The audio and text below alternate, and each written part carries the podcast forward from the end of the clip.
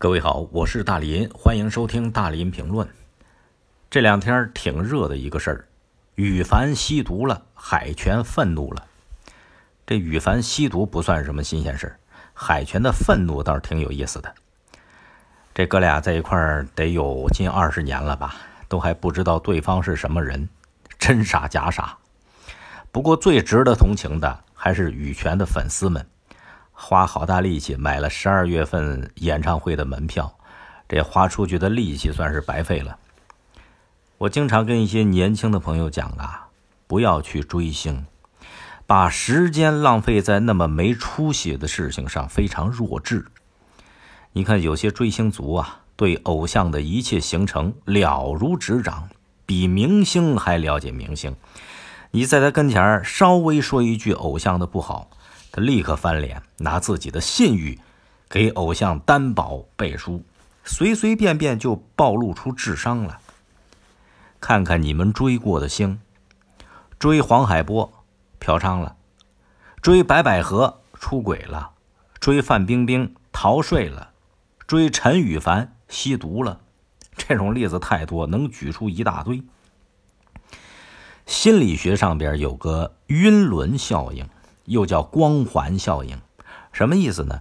是说，如果你对一个人的某种特征印象非常好，就会觉得他其他所有方面都好，一俊遮百丑，就这意思。光环效应，明星有一两个作品被大伙叫好了，粉丝们就会觉得这明星哪儿都好，哪儿都完美，这就属于认知误区，而这种认知误区。很容易被明星背后的团队利用，进行各种商业开发，让粉丝掏腰包为偶像疯狂的买单。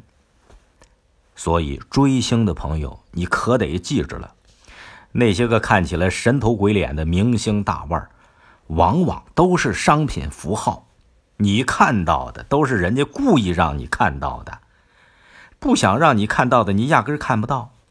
就像到商店去买双皮鞋，你以为那些个皮鞋不上光打蜡就摆上柜台吗？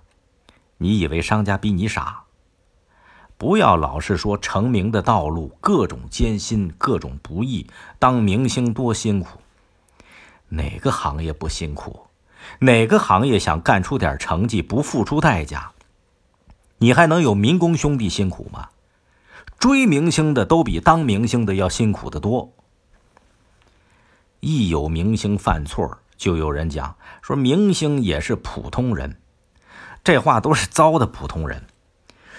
你看，绝大多数普通人都不会去吸毒、嫖娼、偷税、家暴啊。还有人说了，说明星被关注度高，他犯的错呢就容易给放大，给人感觉这个圈子里边都是吃喝嫖赌抽。这个这个圈子当然不都是吃喝嫖赌抽啊，但是老实讲。这圈子的整体素质确实也好不到哪儿去。为什么说这话？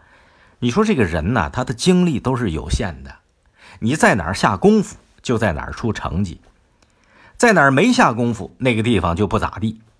就像黄山上那迎客松，迎客松是靠着一枝名扬天下，可是其他的枝叶呢，都缩着了，都萎缩了。一个道理，有好些明星。会唱歌啦，会跳舞啦，会弄点音乐了，这方面他比一般人强。可是肚子里边其他的货也不多，更别说那些靠脸火起来的。这几年咱们国家逐步加大了对娱乐圈的整顿力度，可是你发现有些智障明星啊，他长期不读书不学习，也根本不了解局势，不了解政策，光沉迷在粉丝们虚幻的追捧里边，忘乎所以。挺着骄傲的胸脯往枪口上撞，还有些明星动不动就让骗子给忽悠，忽悠的团团转，让假大师们啊对他们言听计从、俯首帖耳，这多滑稽可笑啊！我要是这种人的粉丝，我都不好意思跟人家说。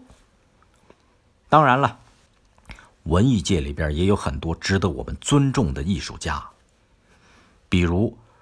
饰演李向阳的郭振清，比如饰演邓世昌的李默然，比如著名京剧表演艺术家黄孝慈，为了一段戏，为了一组镜头，深入生活，精雕细作，能排练好久。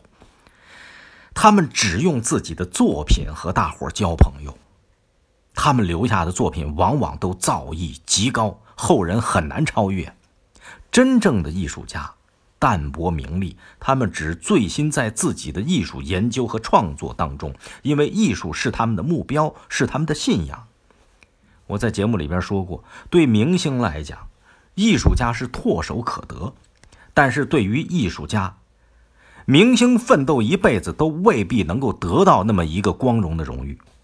艺术家呀，说到底，明星很大程度上就是生产线上的商品。与其浪费大好青春去追那玩意儿，不如干点正事儿。